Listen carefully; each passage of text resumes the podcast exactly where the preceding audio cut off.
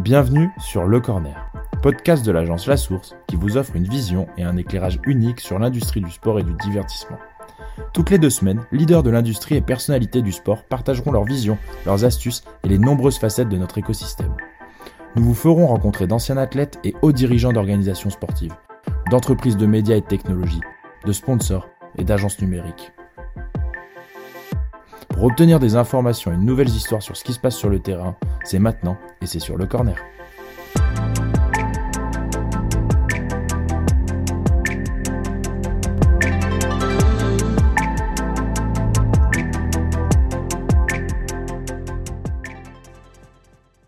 Bonjour à toutes, bonjour à tous. Pour ce nouvel épisode du Corner, on a discuté avec Camille Hurly, qui est actuellement CRM et Digital Marketing Officer au Stade français. C'était un super moment avec quelqu'un qui est très hands-on, qui est très opérationnel sur le terrain et qui conduit un vrai travail de fond de transformation digitale de ce club de rugby. Et elle voit comment monétiser la data tout en améliorant l'expérience fan. On vous souhaite une très belle écoute.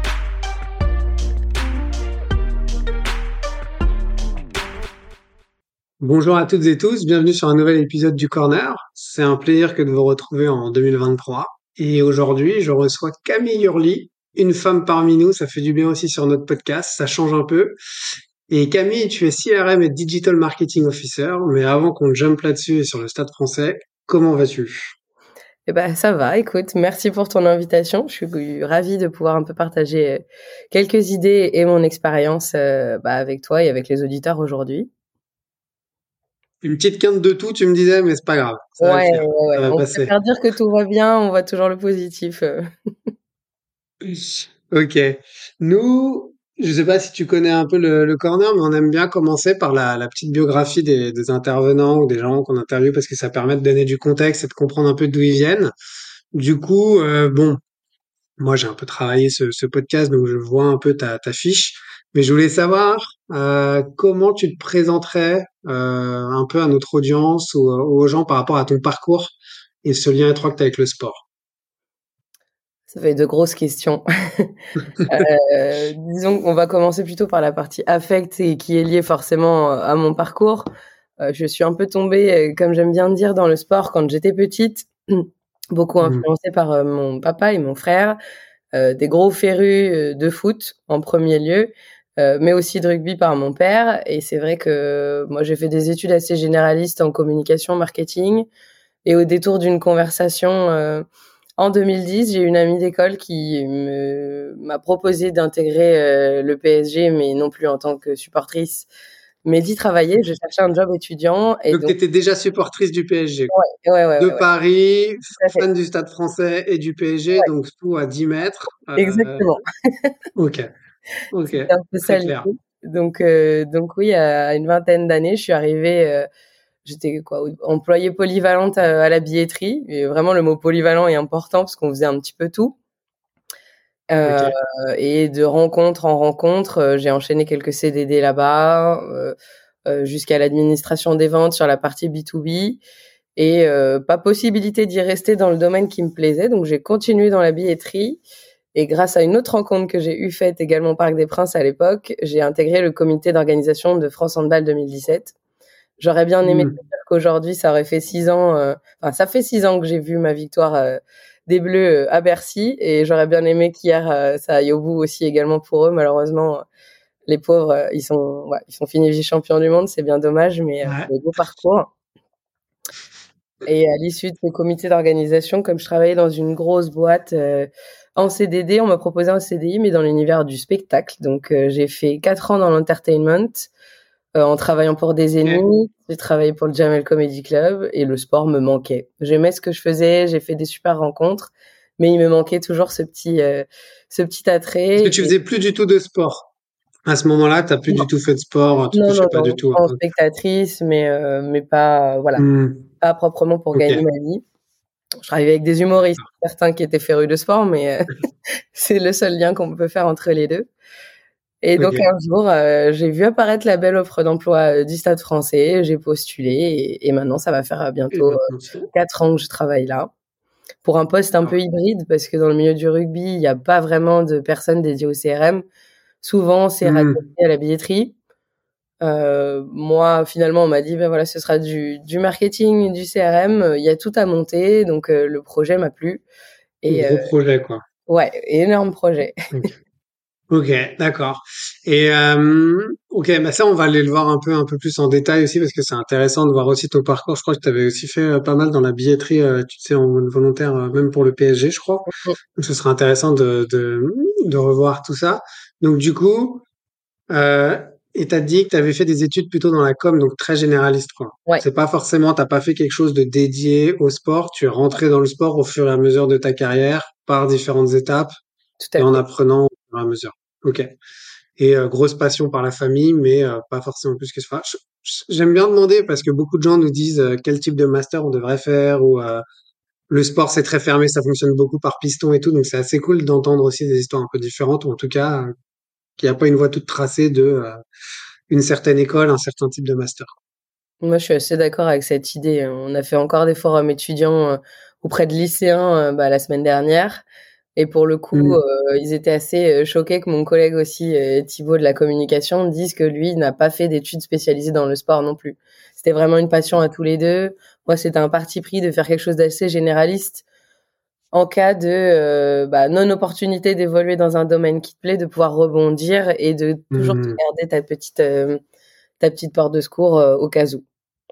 Donc ta formation dans le sport, c'était plus l'affect et le personnel en tant que en tant que fan, quoi. Ouais. Et toi, t'as fait du sport toi-même ou pas? T'étais, tu faisais du sport ou pas plus que ça? Pas plus que ça. Je vais pas m'inventer Pas une carrière. Non, non. J'ai souvent été plus spectatrice qu'actrice. Ouais, dans les- eh, on parle pas de pro level, hein. On a le droit de tous à son niveau d'avoir fait euh, Ah, n'importe quel sport. Hein. un peu de danse, un peu de gym, le sport à l'école, rien de rien de fou. euh, Un plus. Je suis Ok. meilleure dans les tribunes que sur un terrain, ça c'est sûr. Ok. Bon, c'est pas mal. Euh, du coup, tu disais quatre ans au Stade Français avant qu'on jump vraiment sur le, le, le boulot et tout, parce que bon, c'est hyper intéressant et ça nous intéresse euh, aujourd'hui. Mais pour toi, qu'est-ce que ça représente le Stade Français? Je sais pas si t'es arrivé dans l'époque Guazzini ou si c'était euh, ou après et tout. Enfin, je je je je sais pas trop quand est-ce que tu es devenu fan forcément du Stade Français Paris par rapport à l'autre stade, euh, par exemple toulousain et cette rivalité, mais Qu'est-ce que ça représente pour toi? Enfin, est-ce que tu peux un peu présenter euh, ce, ce club et là où t'es? Euh, bah, l'affect, il est né euh, encore une fois de la famille. Je vais refaire un- une belle dédicace à mon père, mais euh, mon père est auvergnat et est arrivé à Paris. Euh, un joueur de rugby euh, de chez lui, du Cantal, et euh, a eu l'occasion de Ah, d'ASM Pas du tout. oh. ah non non, euh, plus vers le Stade Aurillacois, mais encore euh, à la euh, de la Corrèze. Donc non non, il jouait à titre euh, à titre perso et euh, en arrivant à Paris euh, bah, pour trouver un job, de fil en aiguille, on l'a introduit au CASG qui n'était pas encore le Stade Français à l'époque ou dans une partie pas du tout pro, mais du coup, il a toujours eu un affect particulier avec Jean Bouin et euh, suivi un peu le club. Donc euh, malgré moi, depuis que je suis jeune, en fait, je regardais les matchs avec lui pour un peu plus tard euh, l'accompagner dans le vieux Jean Bouin de l'époque. Je me souviendrai toujours de mon Hmm. premier match de rugby. Euh, rien à voir avec l'ambiance foot, mais il y a quelque chose qui m'a marqué sur ce côté convivial, ce côté échange où on arrive, on nous distribue des goodies, tout le monde parle avec tout le monde, il n'y a pas de tribune visiteur, euh, c'est très ouvert, c'est très bon accueil, euh, on peut venir en famille, euh, aucune inquiétude pour les enfants. C'était vraiment une, autre expérience et, de la télé, je voyais cette personne qui est Max remplir des stades de France sur des matchs de top 14, c'était quand même incroyable. Et moi, j'ai toujours eu une énorme admiration pour euh, pour cette personne. Je l'ai étudiée euh, sur mes deux mémoires d'études, Ah. de fin d'études. Ok, d'accord. Et, et du Donc, coup, il y a une petite, euh, ok, il y a, une, il y a, il y a quelque chose quand même. oui, oui, oui. Non, non, il y a, il y a quelque chose. Quand on arrive ici, c'est rarement par hasard et, et l'historique, il est, il est très fort, il est très présent et notre but aujourd'hui, c'est de faire perdurer un peu, un peu ces, Cet ces années-là, quoi. Mhm. Ouais. Ok. Ok, ouais, c'est pour ça que je demandais parce que bon, même si CRM et billetterie en soi, c'est un peu différent, t'as quand même tout l'aspect communication et digital sur ta marque et tes valeurs et tout, et c'est assez fort. Donc c'est pour ça que je me, je me posais la question aussi à titre perso s'il y avait s'il y avait quelque chose qui avait joué là, mais euh, ok, très clair. Du coup, pour euh, taper dans le vif du sujet et ton boulot depuis quatre ans, on t'a donné les clés du camion apparemment il y a quatre ans et on t'a dit faut tout faire. Tu commences par la billetterie, mais en fait tu vas faire CRM, digital, tout. Euh, on t'a donné les objectifs. Enfin, c'est toi qui t'es mis les objectifs. C'est quoi à peu près, en gros, le, ce, ce projet de transfo un peu digital que tu as ben, En plus, j'ai rejoint, on va dire, euh, alors j'ai pas l'objectif, enfin j'ai pas l'image du camion, mais c'est plutôt le train en, cours de marche puisque la grosse partie digitale, elle a été euh, mise en place à l'arrivée de bah, notre actuel président et propriétaire, le docteur Hans-Peter Wild, qui voulait vraiment ramener le Stade Français sur une une grosse marche niveau euh, innovation et technologie. Mmh. Et euh, on a accentué à partir, enfin, a commencé à ce moment-là, on va dire un, un énorme virage. Alors, on avait des outils qui fonctionnaient, mais on n'avait pas de CRM. On savait qu'on avait une grosse communauté. On le voyait ne serait-ce que par les réseaux sociaux, mais on savait pas comment parler à ces gens-là, comment les toucher, comment récupérer un peu ces, ces datas, ces mmh. infos et, et, derrière développer euh, nos produits. Donc, euh, bah, tout s'est fait en fait par étapes, puisqu'on peut pas se lancer euh, dans tout dedans. Donc, moi, je suis arrivée, il y avait donc eu l'application qui venait d'être lancée et on venait de changer de logiciel billetterie pour passer sur une grosse machine de la billette. Pour euh, là, pour le coup, c'est l'expérience qui parle. Je peux te confirmer que j'ai touché pas mal de logiciels et celui qu'on utilise aujourd'hui, il est euh, ouais. C'est un gros. C'est un gros, ouais. Donc j'arrive à ce moment-là et après, euh, il a fallu que j'installe un SSO. Alors je sais pas si tout le monde a bien en tête. ouais. Un petit single sign-on. J'aime bien rappeler la, la def de pouvoir se dire qu'avec euh, un identifiant, un mot de passe, tu te connectes sur tous tes univers et ça simplifie tellement le parcours client. Et même nous, en mmh. termes de récupération de données, on le fait qu'une seule fois et on n'embête plus après trop nos, trop nos clients. Mais, quand même, le point de départ, si j'entends bien, c'est que, bon, avant même ce SSO, c'est qu'il n'y avait même pas de data. Enfin, c'est-à-dire que même sur vos apps ou sur vos, en propre, vous n'aviez même pas de data où vous n'étiez même pas en mesure de savoir exactement qui était votre communauté et comment interagir avec. C'était ça vraiment le point de départ. Chaque, euh, en fait, si tu veux, chaque euh, entité avait vertical, chaque BU. À aucun moment c'était regroupé, à aucun moment ça nous permettait d'enrichir cette data. On avait la data basique de, du logiciel billetterie, nom, prénom, adresse mail et adresse postale et encore. Euh, idem sur la boutique en ligne et sur l'application, c'était tout juste pseudo, nom, prénom, email mais euh, bien souvent les gens utilisaient un autre mail. Donc au final, tu avais l'impression d'avoir quatre personnes sur les quatre différents supports, alors que ça pouvait être une seule et même personne. Une seule et même personne. Ok. Ouais, donc là en fait, c'était un peu harmoniser ça pour que tu les euh, même, euh, enfin que t'aies une seule base de données, mais qui représente l'ensemble de tes de tes fans, quoi. Ok, d'accord. et du coup, ça s'est un peu structuré comment? Enfin, et, et ton rôle, toi, par rapport à ça? Enfin, je sais que dans les organisations sportives, la billetterie en général, c'est un des points les plus importants, ou en tout cas en termes de database, c'est euh, sûrement le principal parce que c'est si tu veux voir ton, ton équipe ou autre, avant même de parler du merch ou autre et d'acheter des, des maillots ou quoi que ce soit en ligne, tu c'est la billetterie. Donc c'est c'est c'est c'est quoi le enfin comment t'as ressenti le truc toi par rapport à cette structuration ou même le, rôle que tu as eu là-dedans? Bah, comme tu le dis, c'est bien la billetterie qui est le premier, on va dire, récupérateur d'infos et de data. Après, moi, mon rôle, c'était vraiment d'arriver à connecter un peu tout ce petit monde entre, euh, entre eux et in fine sur ma base CRM. Donc, il y a eu une grosse partie technique. On a travaillé avec des consultants. Dans tous les cas, euh, on a été mmh. accompagné euh, bah, par Talent, qui est un de nos partenaires principaux, qui nous a conseillé un peu sur les différentes startups et sociétés avec qui on pouvait travailler pour, pour, le, pour, bah, pour cette partie digitalisation.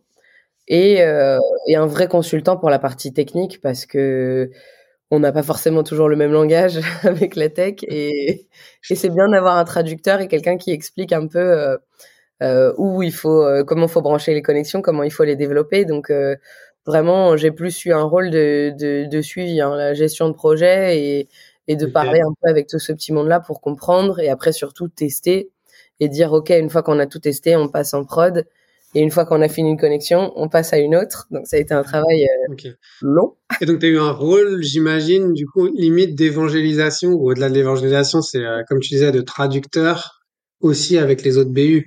Du coup, tu es allé toi-même aller chercher les différentes personnes en leur disant, bon, voilà la nouvelle nomenclature, enfin voilà les nouveaux sets de data, voilà ce qu'il faut faire, et puis un par un, tu allé les chercher, et puis tu as, mis, euh, mis en place les projets. quoi on faisait en sorte que tout ce petit monde se parle et avec des grosses réunions, mais que tout le monde trouve un point d'entente pour éviter qu'on ait. Euh, en gros, c'était essayer d'arranger les, la communication, mais que sans avoir à réexpliquer tout un process ou sans avoir à changer complètement euh, le travail d'un autre prestataire ou autre. Donc ça, c'était pas la partie la plus facile non plus, mais pour éviter en fait de tout casser. On venait créer des choses, mais pour essayer de faire un win-win, quoi, que tout le monde euh, s'en sorte bien, euh, sans tout révolutionner non plus, parce que sinon ça aurait pris le double de temps et de financement.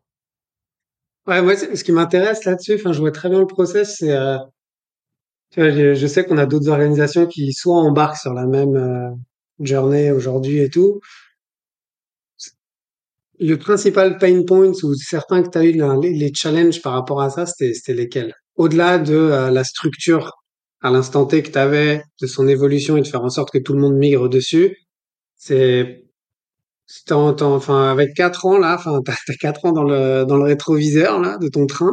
C'est, c'est quoi que tu en retires sur les principaux euh, enjeux, tu vois? Enfin, là où il faut vraiment être euh, attentionné ou faire vachement attention pour que ça, ça puisse marcher d'un point de vue projet.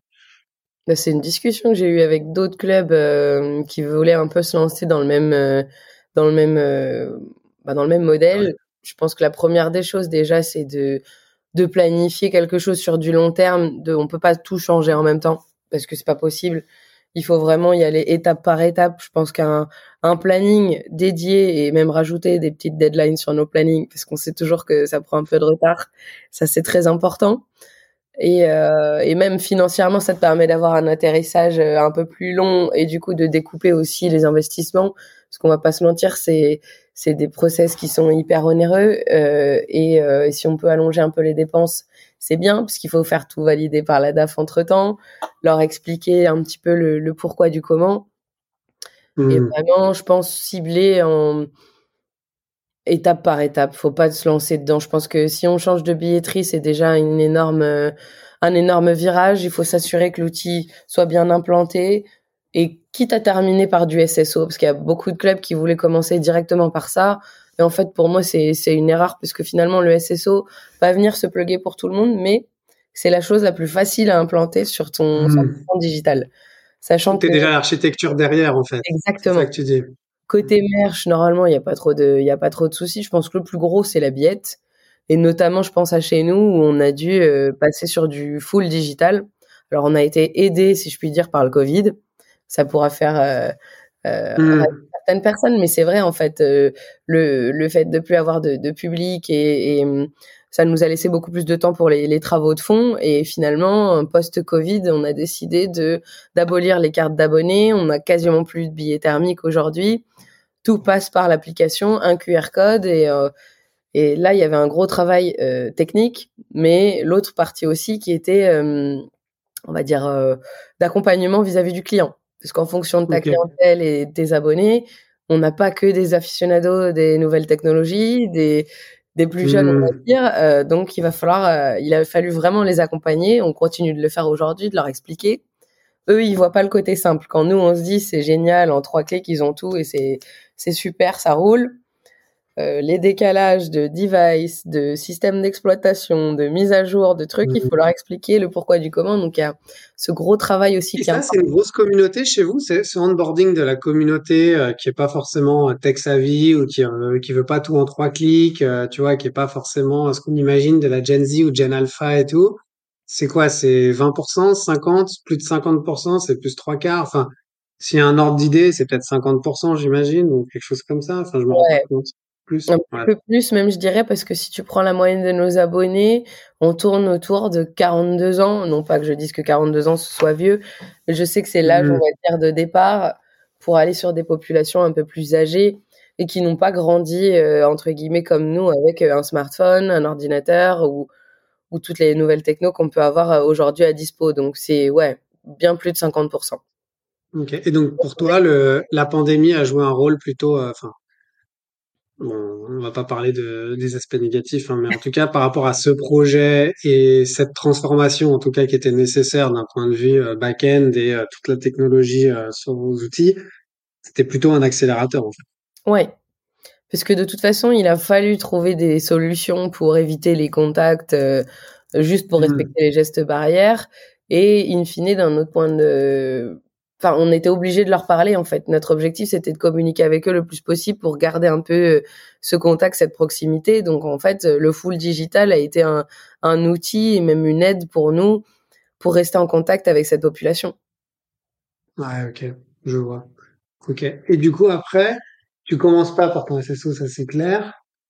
Commence par un billet. Après, tu le vois comment, toi, ce, ce côté projet ou comment tu avances Enfin, en gros, j'imagine que le CEO, enfin le, le owner qui est venu, il a dit, OK, on va être data-driven, on va utiliser les data, on veut, quelle qu'elle soit, donc on-pitch, off-pitch, donc pour la performance sportive, on va utiliser à fond les data, et d'un point de vue business, on va utiliser les data à mort. Donc, je veux qu'on utilise euh, la billette, le meurtre, tout ça. Est-ce qu'il y avait, est-ce que c'était, je vais pas dire chronophage, mais c'était vraiment planifié, du coup, silo par silo, de dire, OK, on va, on va se faire une grosse database pour nous tous, euh, sur la même nomenclature, on commence par la billetterie, et derrière, un par un, on apporte les, les autres silos. Et ça, du coup, pour toi, c'était quoi les, les principaux enjeux, tu vois, ou challenge, ou euh, les choses à bien avoir en tête pour s'assurer que, c'est, que ça, marche bien, tu vois? Bah, on a fait ça. un ordre spécifique aussi, tu vois, parce que j'y ai pensé dans les organisations qu'on a accompagnées, c'est est-ce que c'est vaut mieux commencer par le merch ou est-ce que tu vas chercher d'autres personnes après la billetterie, euh, voir les opérations, les choses comme ça? Bah, le gros de le gros du gros, c'est vraiment la billette. Donc pour moi, autant commencer par le plus le plus compliqué. Après, on changeait de logiciel, nous, donc il avait fallu récupérer les données, puis derrière, en fait, les retraiter. Euh, on avait un ancien logiciel où, si tu veux, quand on faisait des exports de data, la moitié de nos clients étaient géolocalisés en Afghanistan. Donc pour nous, c'était de ah recouper, se dire, OK, euh, d'où vous venez vraiment, parce qu'en fait, ça te pourrit ta base, ta base CRM derrière.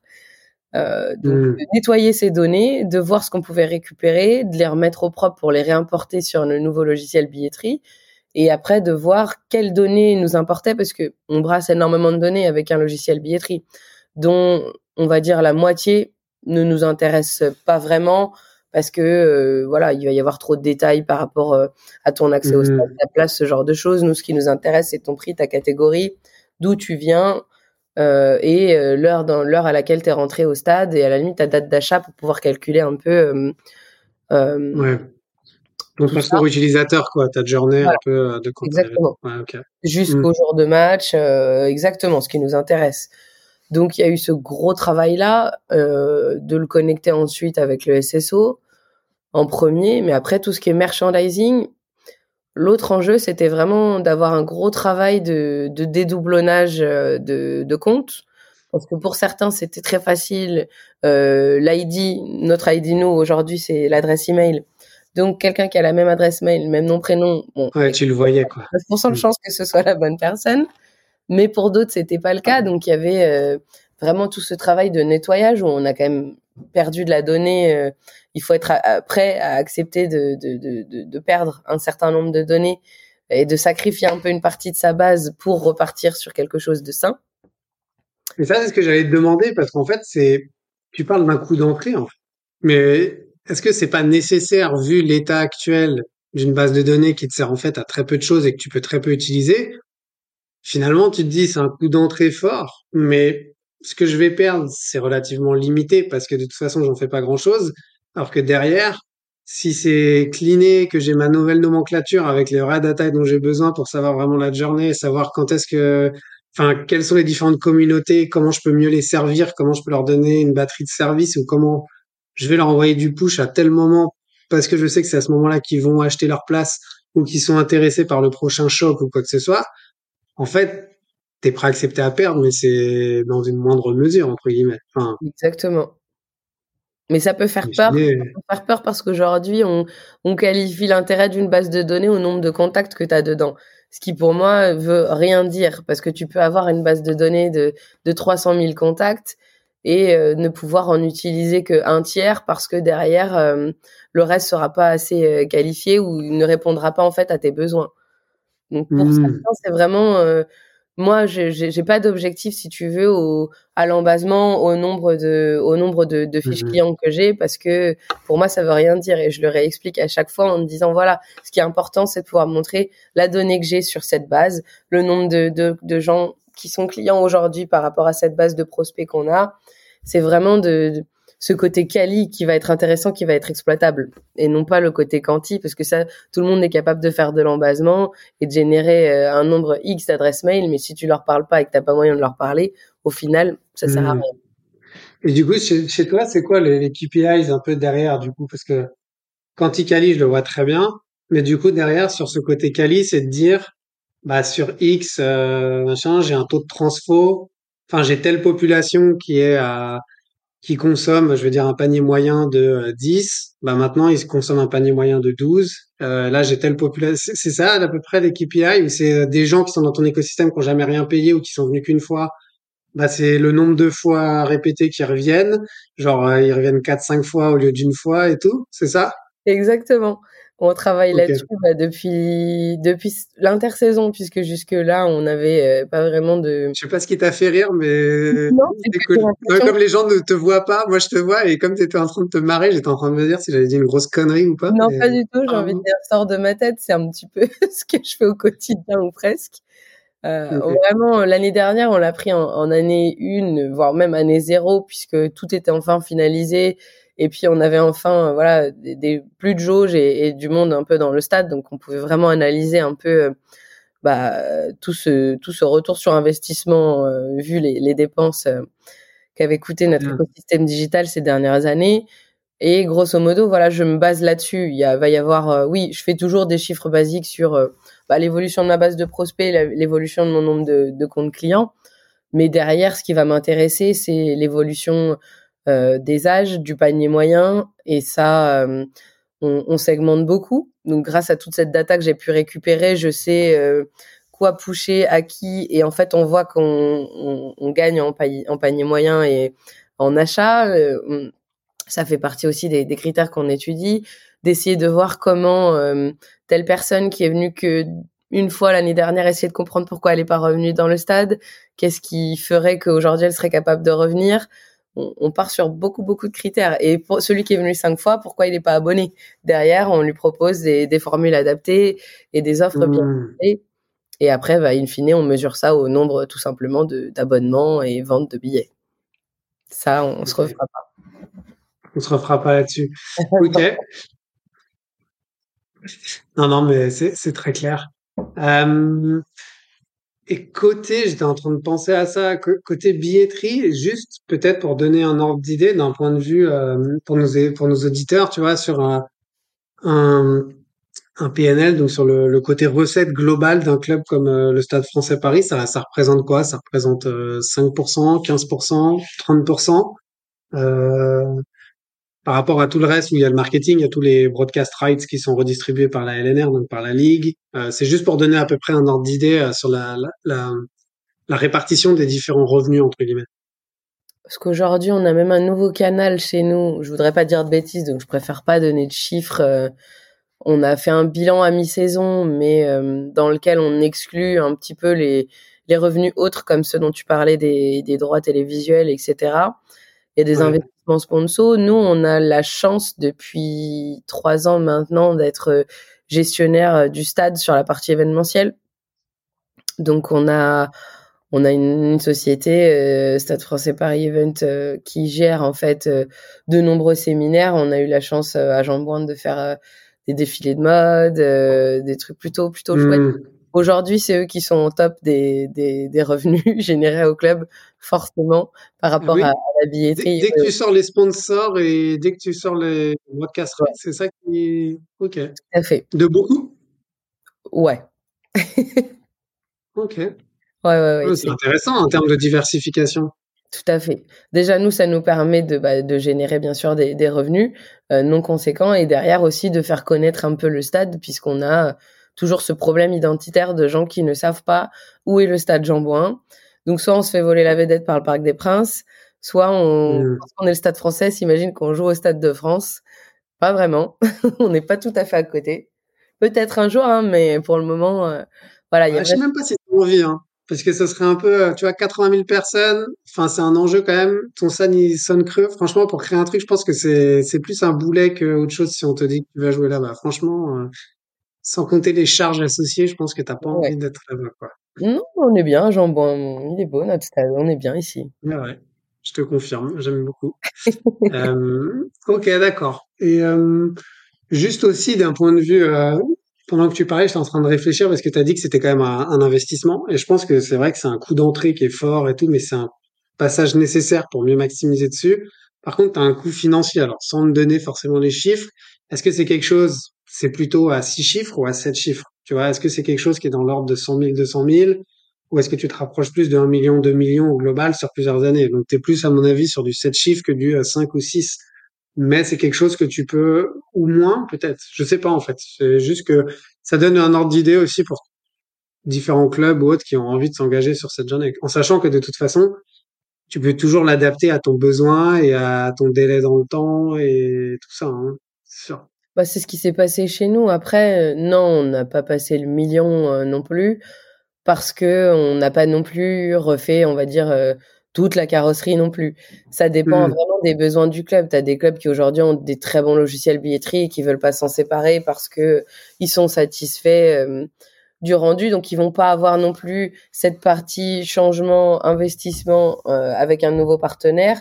Si c'est juste entre guillemets les connexions, c'est pas ce qui coûte le plus cher. Et j'ai même envie de dire, il y a certains clubs qui nous remercient entre guillemets parce que comme on travaille tous un peu avec les mêmes prestats, si tu veux les passerelles, on les a déjà créées nous avec pas mal de prestataires entre eux. Donc au final, ces coûts-là, ils vont pas les, ils vont pas avoir ce coût de développement s'ils utilisent les mêmes outils que nous, puisque les passerelles sont déjà créées. Donc en gros, ils vont juste passer le péage, euh, payer le péage pour euh, pour passer de l'autre côté. Et la vision est assez simple. Nous, on en a bénéficié parce qu'il y avait des passerelles qui avaient été créées, euh, notamment au niveau de certains clubs de foot. Hmm. Donc, au final, comme c'est un petit monde, chaque société aussi et chaque presta investit et on va dire te permet de bénéficier de certains arrangements parce qu'ils savent que derrière, c'est des choses qu'ils vont pouvoir reproposer à leurs clients. Donc, euh, oui, il faut prévoir une, une, belle enveloppe, mais après, euh, tu peux, tu peux voir que très vite, tu vas rentabiliser. En fait, euh, mmh. aujourd'hui, on a quasiment rentabilisé cet, cet investissement-là en, peu de temps et je suis pas peu fier de l'annoncer à notre direction et, et à mes managers. Pour le coup, la première facture fait mal, le premier budget fait très mal, ça fait peur même parce que ça fait ça faisait partie des plus gros budgets du club alors qu'aujourd'hui euh, bah ça roule quoi ça roule et je suis un tout petit budget parmi les autres mais mais c'est logique puisque tous les gros investissements ont été ont été euh, sont passés et ont, été amortis depuis donc euh, voilà pendant deux ans ça pique un petit peu les yeux ça pique un peu au niveau de la facturation mais au final euh, après on est après c'est ce que tu génères derrière aussi donc c'est un retour sur investissement au moins pour être break-even, enfin pour être à l'équilibre rapidement. Et derrière, euh, il y a aussi toutes les externalités positives parce que ce que toi tu connais après d'un point de vue billetterie, ça peut servir sur la nomenclature pour les autres. Donc en plus, il y a des effets indirects sur euh, ta connaissance fan, les produits que tu peux développer à l'avenir ou toute ton équipe potentiellement euh, dans ton écosystème qui utilise ça. Donc c'est même au-delà de pur financier, je pense que tu as t'as pas mal d'arguments qu'on fait derrière euh, sur le moyen terme. Tout à fait. Euh, je voulais, je voulais revenir sur, euh, sur un truc que tu avais dit quand tu t'es fait accompagner et tout pour comprendre. Bon, alors, tu as, forcément un, espèce de traducteur entre le club et puis l'architecture et en gros les geeks qui sont derrière, qui transforment un data lake en une vraie database qui est utilisable avec quelques data qui sont à peu près compréhensibles, quoi, en gros. Euh, nous, on est assez intéressé par tout ce qui est forcément nouvelles techno, euh, start-up, tout ça. Et je voulais un peu euh, te, te, demander, alors je sais que vous avez bossé avec un partenaire, mais sans forcément citer les différents partenaires, c'était juste avoir un peu ton retour d'expérience sur comment c'est à la fois complexe ou intéressant de bosser avec des startups et ou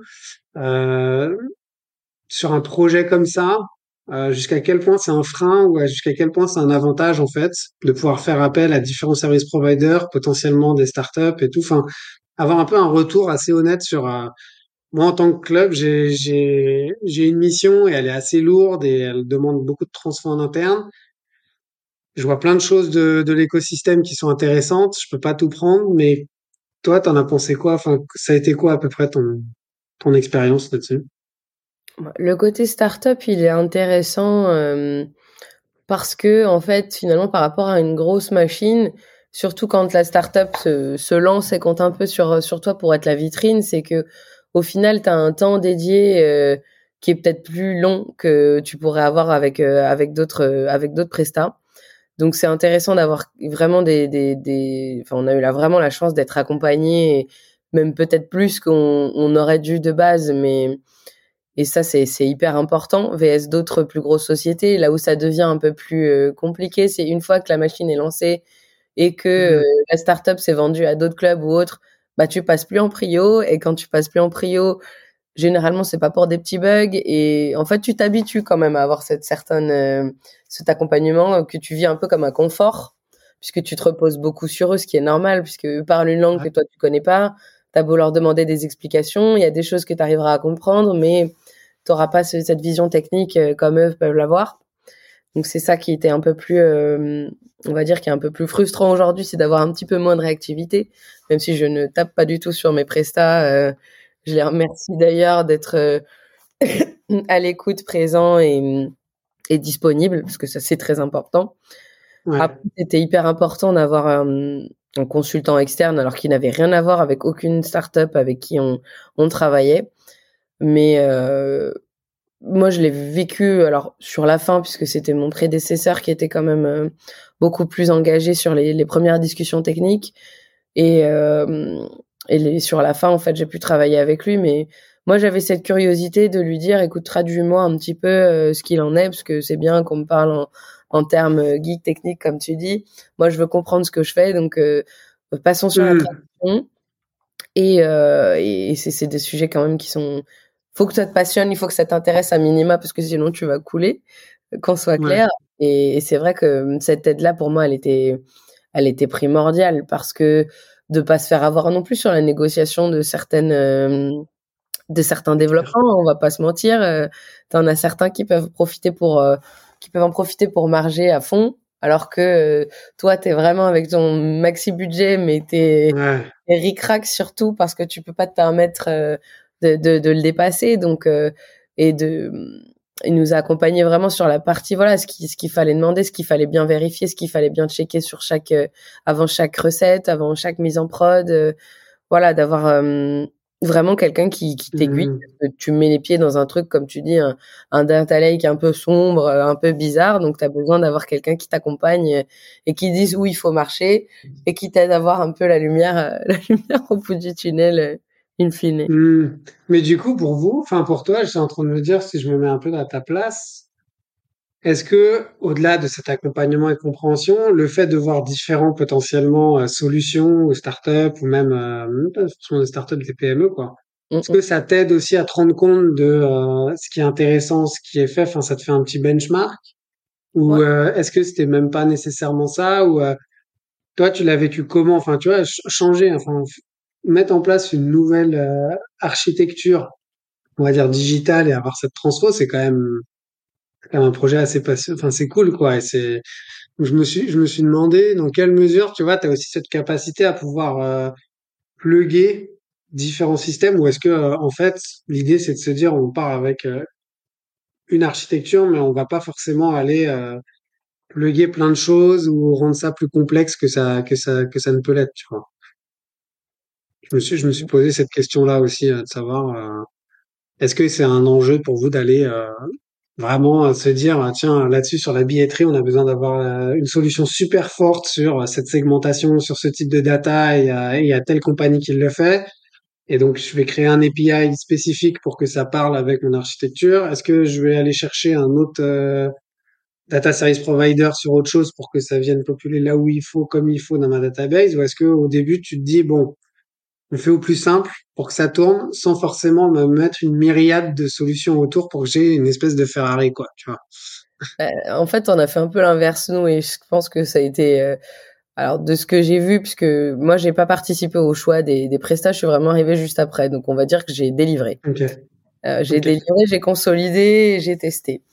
Euh, mais mais au, quand j'ai si je te compare aujourd'hui, c'est dommage euh, le schéma initial qui m'a été présenté à mon arrivée et aujourd'hui notre écosystème, il a été complètement simplifié parce que forcément au début euh, ben, c'est comme chaque plan si tu veux tu as peut-être des envies un peu euh, euh, de, de peut-être trop grandes par rapport à, à, à ce ouais. dont tu as réellement besoin donc forcément tu finis par paraffiner et, et, laisser de côté certains projets qui sont pas forcément nécessaires.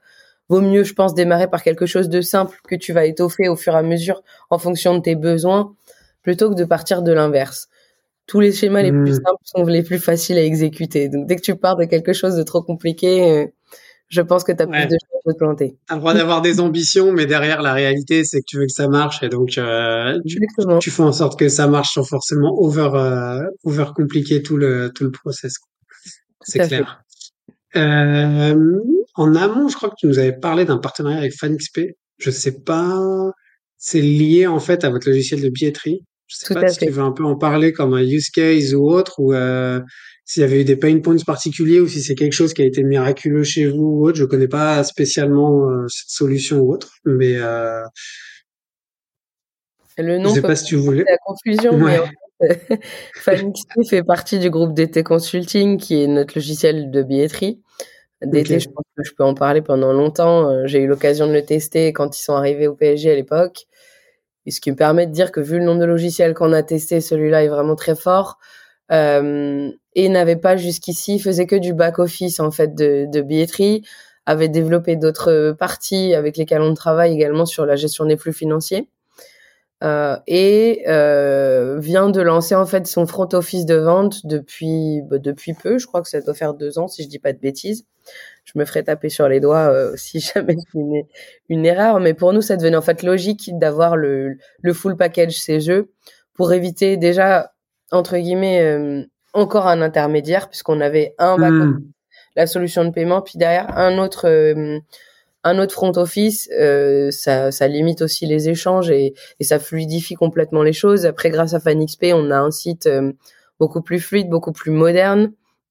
On a une présentation différente des offres billetterie et des différents tarifs pour simplifier au possible en fait le parcours client. L'objectif, c'est vraiment qu'en moins de cinq minutes, quelqu'un qui sait qu'il veut aller voir euh, voilà Stade Français Paris UBB, il va cliquer sur la vignette grand public, il veut une place plein tarif, deux places enfants, il arrive sur le plan, il sélectionne ses places et hop, il passe au, au moyen de paiement derrière. S'il veut se ralentir un peu de temps, on a un super plan 3D euh, qu'on vient de mettre en place aussi avec des avatars tout juste. Donc en fait, tu as une simulation quasi réelle de ce que tu vas voir le jour, de, le jour du match. Hmm. Ok, ouais, tu vois direct. Voilà, FanXP a vraiment permis de, de simplifier un peu le, le, flux de données, on va dire, entre le, le front et le back-office, puisque maintenant les deux sont, sont presque la même chose, la même personne. Donc, euh, on l'a lancé en décembre. Euh, pour le moment, pas de plainte, tout va bien.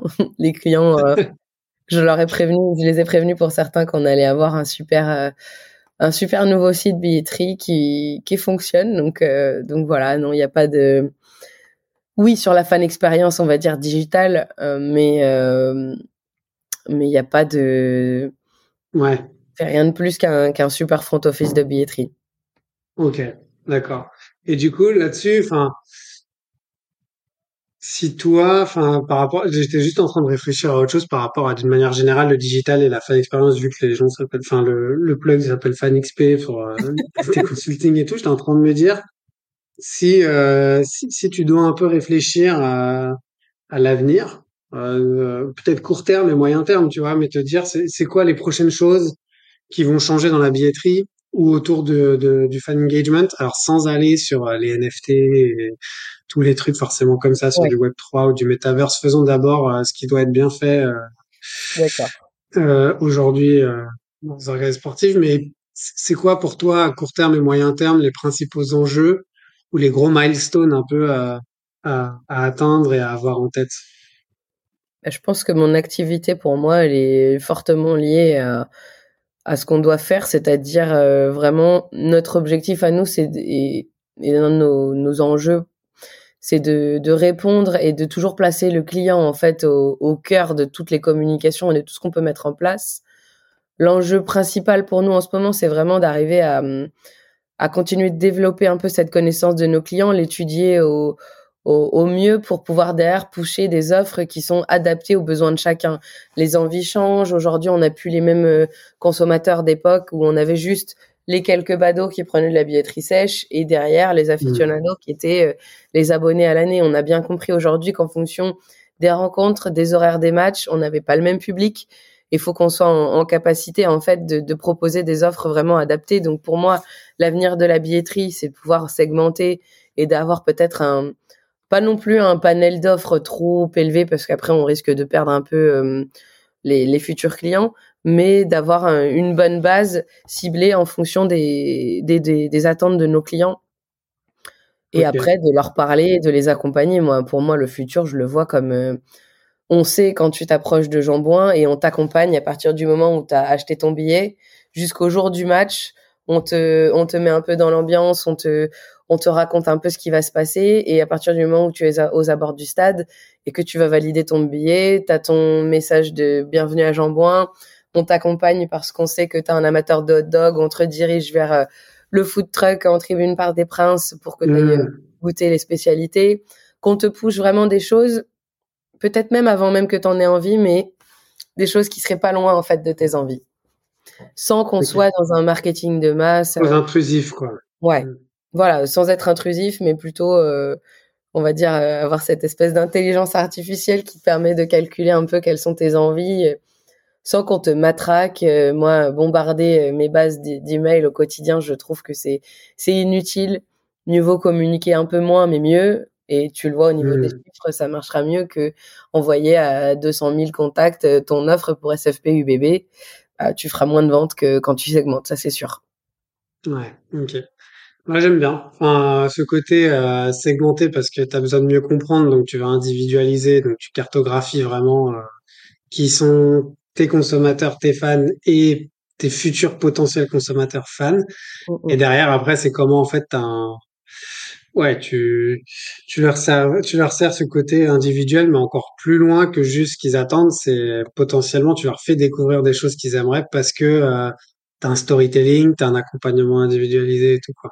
Franchement, je, je suis 100% d'accord. euh, petite, petite tradition euh, sur le podcast, vu qu'on arrive un peu à la fin là.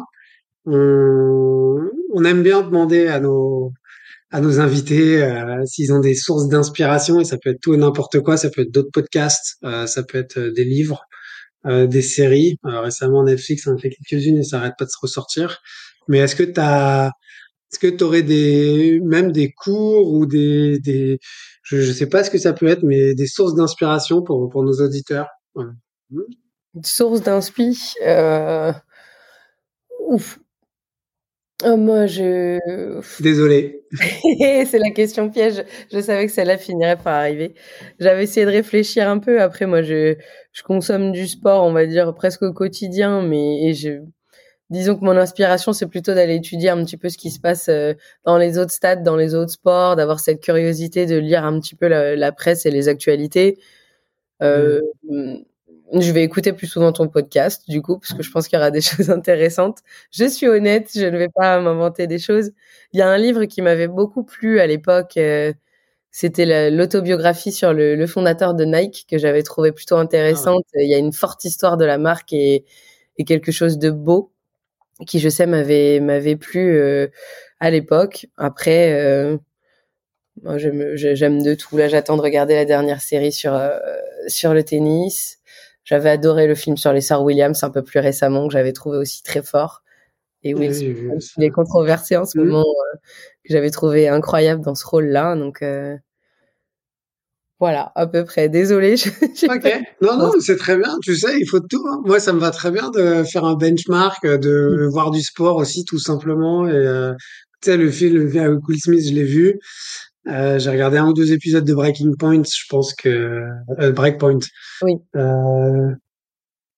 Ouais, j'ai un avis encore mitigé dessus. Je pense pas que ça va être aussi bien que Drive to Survive, mais euh, voilà. Ouais, mais c'est c'est bien. Au moins, c'est cool de. C'est c'est ouais, c'est des bonnes idées. Il faut que les gens aillent voir et puis euh, c'est c'est toujours intéressant de voir comment on, on se tient informé en avance quoi. Donc euh, en tout cas, merci à toi. C'était bah, vraiment cool. Merci pour ton temps et ta dispo et de partager tout ça. Euh, et puis j'espère à une prochaine. Et peut-être qu'on se verra à Jambon. Du coup. Eh ben quand tu veux, hein, tu traverses, euh, tu traverses l'esplanade, tu sais de quel côté on est, avec plaisir. Pas de souci. Merci à toi. Bonne journée. Bonne journée. Ça y est, vous êtes arrivé à la fin de cet épisode.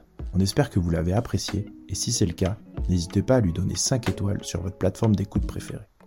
En attendant, vous pouvez toujours visiter notre site internet www.lasource.io pour en savoir plus sur nos activités ou tout simplement vous abonner à notre newsletter pour recevoir le meilleur de l'actualité sport et tech chaque mois dans votre boîte mail.